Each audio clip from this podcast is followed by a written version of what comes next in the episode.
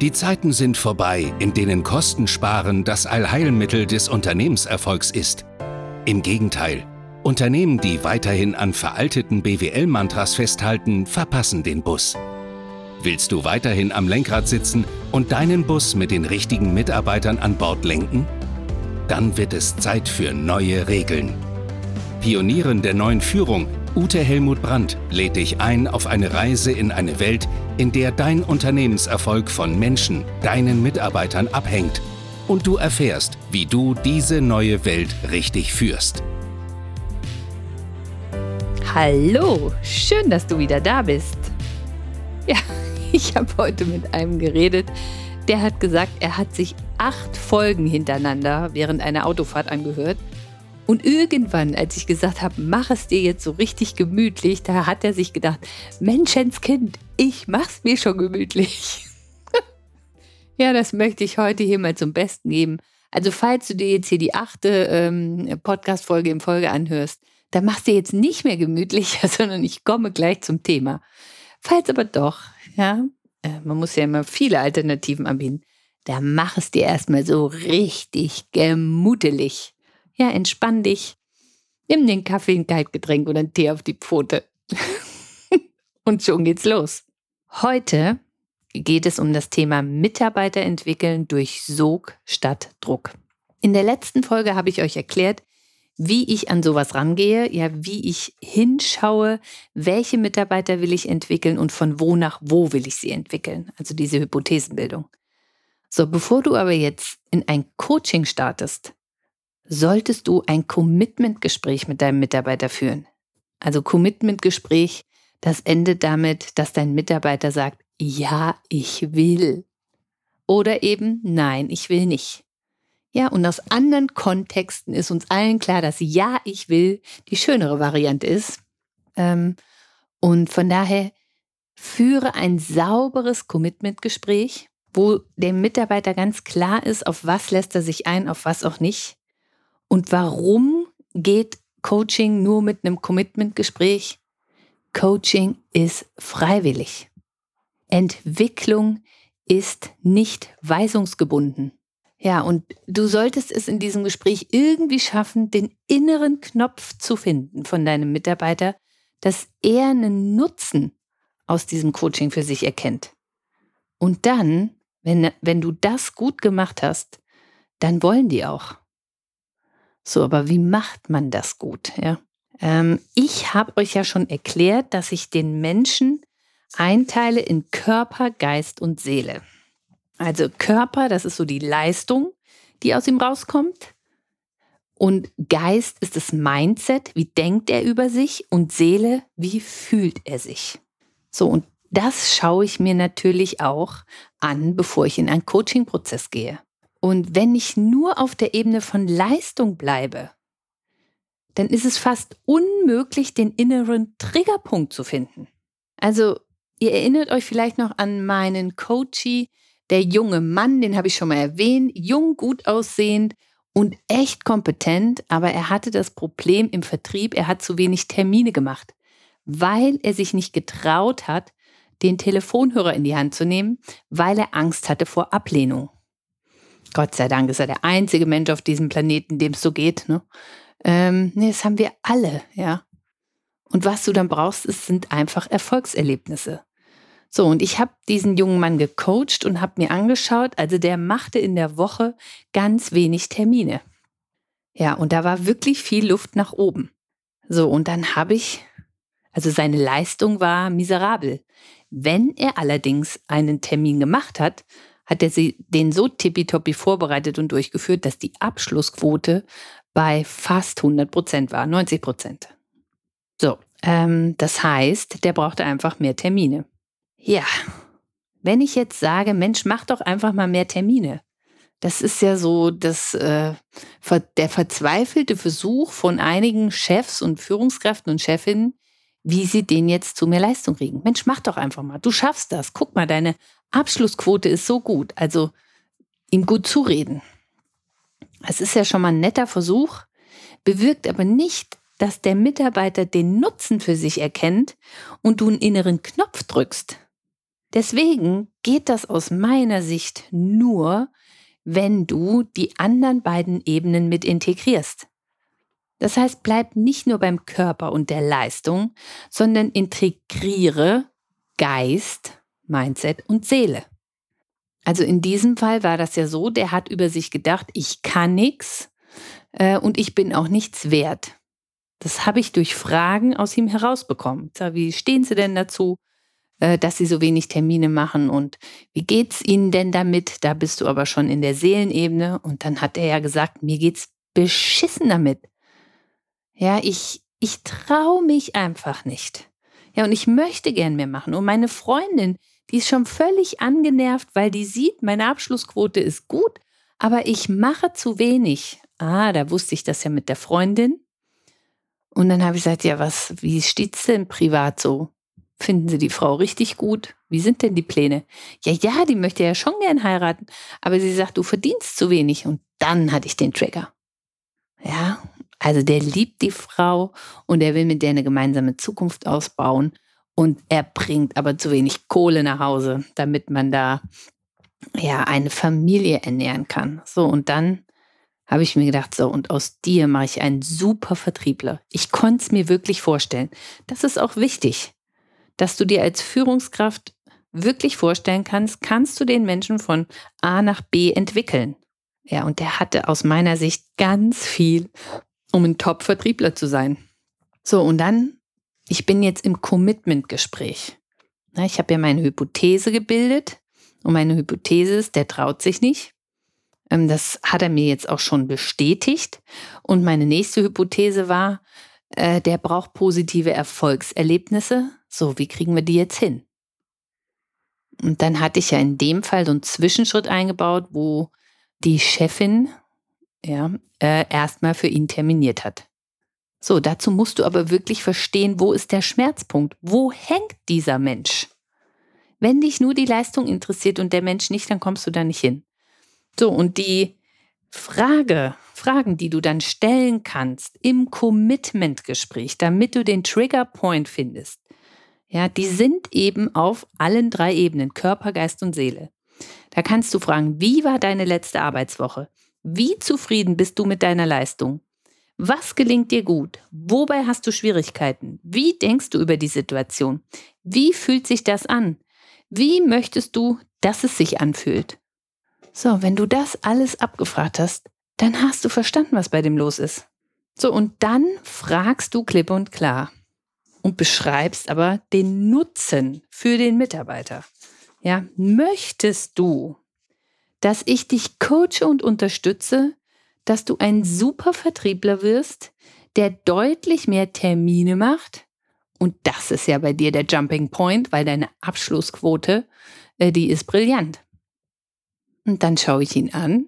Und wenn er da noch nicht so ganz überzeugt ist, dann sage ich, weil wenn du das schaffst, dann wird sich deine Freundin auch viel mehr für dich entscheiden und dann könnt ihr euch eine gemeinsame Zukunft aufbauen. So, möchtest du, dass ich dich coache und unterstütze? Ja oder nein? Und äh, ja, ich habe es selten erlebt, dass jemand sagt, nee, ich will nicht. Wirklich super selten. Und der hat dann auch gesagt, ja, ich will. Und mit diesem Ja, ich will, war ja das nächste Ja, ich will erst möglich. Schön, oder? Ja. Macht, bevor ihr in den Coaching-Prozess reingeht, dieses Commitment-Gespräch und schaut, ob euer Mitarbeiter will oder nicht. Findet den Trigger Point. Interessiert euch für alle drei Ebenen Körper, Geist und Seele, Leistung, Mindset, Gefühlslage und findet raus, was los ist. Und je besser ihr euren Mitarbeiter abholt, je mehr er oder sie spürt, es geht dir wirklich um den Mitarbeiter. Es geht dir darum, ihn mit sich selbst erfolgreich zu machen. Umso höher ist die Wahrscheinlichkeit, dass er Ja ich will sagt. Fühlt er sich dagegen manipuliert, fühlt er, dass es dir nur um deinen Erfolg von der Firma geht, dass er Mittel zum Zweck ist und dass du jetzt diesen Trick anwendest, um mehr Umsatz zu bekommen, das kann nach hinten losgehen. Und das ist ein verdammt schmaler Grat. Ja, deswegen ist es so wichtig, mit der Aufmerksamkeit ganz beim Gegenüber zu sein, nicht bei dir. Wenn du den Spruch Menschen mit sich selbst erfolgreich machen wirklich umsetzt, parkst du im Commitment-Gespräch und im Coaching-Prozess deine Interessen und schaust, was dein Mitarbeiter braucht, um mit sich erfolgreich zu sein. Und wenn du ein Chef, eine Chefin der Dienstleistungsbranche ist und dein Erfolg von deinen Mitarbeitern abhängt, dann ist es doch gut, wenn die mit sich erfolgreich sind. Ich weiß gar keinen anderen Weg, Gewinne und Umsätze zu steigern. Also das ist jedenfalls ein Hebel, der bisher ziemlich missachtet wurde. Ja, weil wir oft nur auf der Ebene von Körper sind. Also da müssen Mitarbeiter Wissenszuwachs bekommen. Das ist alles Körperebene. Wie können sie die Leistung steigern? Aber die anderen Ebenen sind so, ja, so entscheidend, wenn du den Trigger findest. So, und dieses Ja, ich will, das ist ja etwas sehr Verbindliches. Und wir kennen das alle aus einem anderen Kontext. Und vielleicht hast du schon Ja, ich will gesagt, vielleicht auch noch nicht. Aber da geht es darum, dass du eine Verbindung mit einem anderen Menschen eingehst. Und ein bisschen was ist da auch dran. Wenn der Mitarbeiter sagt, ja, ich will, dann habt ihr ein Setting ab dem Tag, wo du ihn stärkst. Und wenn du das gut machst, wenn du ein guter Coach, ein guter Mentor bist, dann wächst da eine Beziehungsebene zwischen euch. Ich kenne kein stärkeres Mitarbeiterbindungsinstrument. So, und jetzt gibt es Menschen, die haben da eher ein Talent zu und dann gibt es Menschen, die haben da kein Talent zu. Und ich bin gerade in einer Gruppe drin, die sich mit Hochsensibilität beschäftigt. Also die Hochsensiblen unter uns, die haben ja mehrere Wahrnehmungsebenen und die sind da echt auch geeignet für. So, wenn du jetzt als Chef, Chefin sagst, ja, pff, ich bin aber alles andere als hochsensibel, dann macht das nichts. Dann lass uns in deiner Firma jemanden finden, der das hat und den befähigen wir und gibt die Personalentwicklung, ähm, die ja ein Stück auch Führungsaufgabe ist, an diese Person ab. Weil da ist sie in guten Händen. Und lass diese Person aber auch mit den Mitarbeitern reden. Ja, also das ist dann schon nochmal wie eine zweite Führungskraft. Und für mich ist das ein neuer Beruf. Ja, also entweder es macht die Führungskraft, dann ist okay. Äh, wenn aber nicht, dann gibt es auch noch diesen zweiten Weg. So, wenn dein Mitarbeiter gesagt hat, ja, ich will, dann kannst du in den Coaching-Prozess einsteigen. So, das mache ich immer so, dass ich damit anfange, das Ziel, was wir im Commitment-Gespräch verabredet haben. Also, wo willst du dich hin entwickeln? Also bei meinem jungen Mann zu einem super Vertriebler. Ähm, das nehme ich dann daher und sage, also du willst ein Top-Vertriebler werden. Ist das so? So, und wenn vorher alles sauber gelaufen ist, dann sagt er nur, ja klar ist das so, ja. Und dann steige ich ein und frage nach Möglichkeiten, wie er glaubt, dass er dieses Ziel umsetzen kann. So, und im Fall von diesem jungen Mann war das ja, dass er gesagt hat, oh, er kann keine Termine am Telefon machen. Und ja, das fand er ganz gruselig, weil ne, erst hatten wir die Option, er macht selber Termine, dann haben wir die Option erarbeitet, äh, jemand anders macht für ihn die Termine und dann hatten wir eben die Chefin ausgeschaut und die hat aber gesagt, ich mache das nur zeitweise, also es wird eine Entwicklung sein paar Wochen helfe ich und dann muss er es selber können.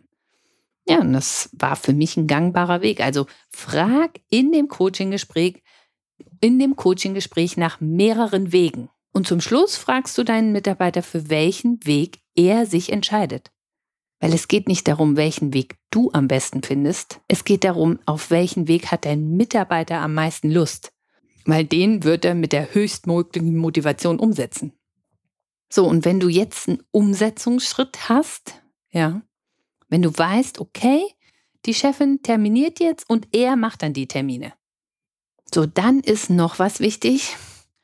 Und zwar verändern Menschen ihr Verhalten nur dann, wenn es nachhaltig controlled wird.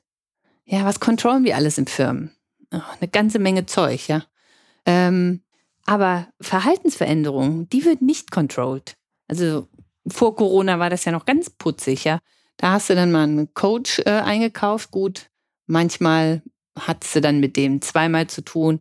Richtig gute Coaching-Programme gehen ja über ein halbes Jahr und so weiter. Ähm, aber jetzt mit der Digitalisierung haben wir die Möglichkeit, uns online mal eben eine Stunde oder anderthalb oder zwei aufzuschalten. Das ist das Instrument für nachhaltige Personalentwicklung. Beziehungsweise, wenn du in der Firma bist, dann kannst du ja immer jeden Tag mit dem äh, reden, ja, dann ist das ja überhaupt kein Problem. Es ist aber auch überregional möglich. Es geht nur darum, dass du dieses nachhaltige Controlling wirklich machst. Und der erste Schritt, der ist ja bekanntlich immer der schwerste. So, also wenn jetzt die erste Woche terminiert ist für diesen jungen Mann und er hat jetzt die doppelte Anzahl an Terminen und er zieht es durch und er ja, macht die ganzen Termine und hat auch eine super Abschlussquote, ja, dann braucht es da ein nachhaltiges Umsetzungskontrolling. Wenn du da als Führungskraft jetzt nichts sagst, das ist ja total verpuffte Energie. Also nach der ersten Woche setzt ihr euch zusammen und du fragst, und wie ist es gelaufen? Und dann erzählt er voller Stolz, dass es durchgezogen hat. Und dann hast du nur eine Aufgabe als Führungskraft. Loben, loben, loben. Und das setzt so viel Energie frei, dass der Mitarbeiter beginnt, Selbstwert aufzubauen. Und darum geht es. Ja, dass der diesen Mindset-Satz, ich bin nichts wert, äh, aus seinem Hirn schmeißt und den Satz einpflanzt, ich bin es, ich bin viel wert und ich bin gut. So, und je mehr der das erlebt, ja, umso mehr glaubt das dann auch. Und dann hat der alte Zweifel keine Chance mehr. Aber das ist wie so eine Waage, ne? Muss dir das vorstellen. Also je mehr er erlebt, ich bin was wert, ich bin gut, umso mehr geht der andere zurück. Aber wehe, ne? Du lässt kurz nach, batsch, ja, geht's wieder aus der Balance. So, und wer dafür sorgen kann, dass es da einen richtigen Verstärker gibt, das bist du als Führungskraft, indem du das wahrnimmst und lobst. So, und dann besprecht ihr die nächste Woche. Und ich würde dann noch einen Termin oder zwei mehr mit reinpacken. So, und dann guckst du mal, wie es weitergeht. Ja, und irgendwann kommt ihr an den Punkt, wo ihr merkt, oh, oh, jetzt leidet die Abschlussquote. Dann ist das das Maß, was an Terminen erstmal zu halten ist. Und da geht es darum, dass du das individuell führst. Ja, und wenn die Abschlussquote runtergeht, sei dir sicher, der Mitarbeiter ist enttäuscht.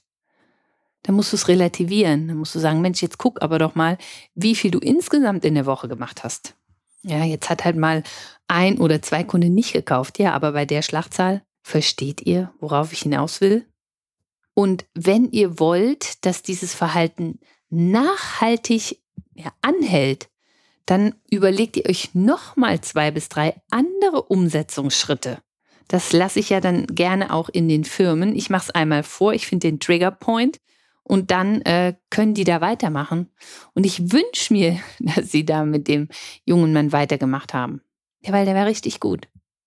Und es läuft dann nach dem gleichen Prozedere ab.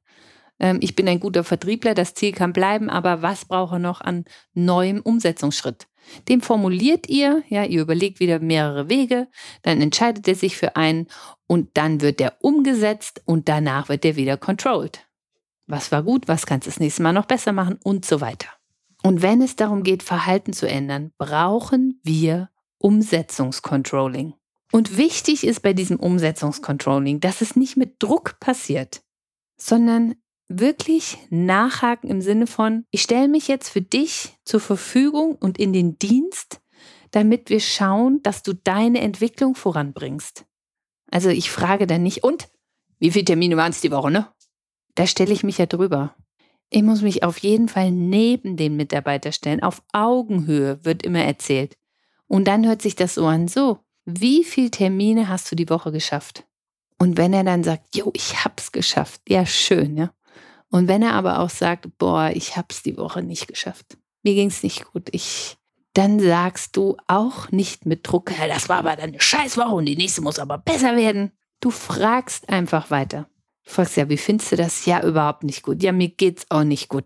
Ja, und was nimmst du jetzt für nächste Woche vor? Ja, für nächste Woche nehme ich mir vor, dass ich es wieder schaffe. Und wenn es ihm ganz schlecht geht, dann nehme ich ihm sogar noch einen Termin runter. Ja, weil er braucht wieder Erfolgserlebnisse der muss wieder in den guten Flow kommen, in ein gutes Energiefeld. Und nur wenn er da ist, dann kann er wieder so richtig mit sich erfolgreich sein. Und was die Nachhaltigkeitsgespräche anbelangt, also ich habe schon Chefs, äh, das macht eine wahre Freude, die sind dann total kreativ. Ja, manche schicken dann kurze WhatsApp-Videos äh, durch die Gegend oder machen einen Blitz-Zoom-Call oder eine Blitz-Teams-Besprechung. Ähm, das sind manchmal nur zehn Minuten, aber lieber machst du dreimal zehn Minuten wie einmal eine halbe Stunde. Ja, weil es geht darum, Entwicklung braucht Zeit.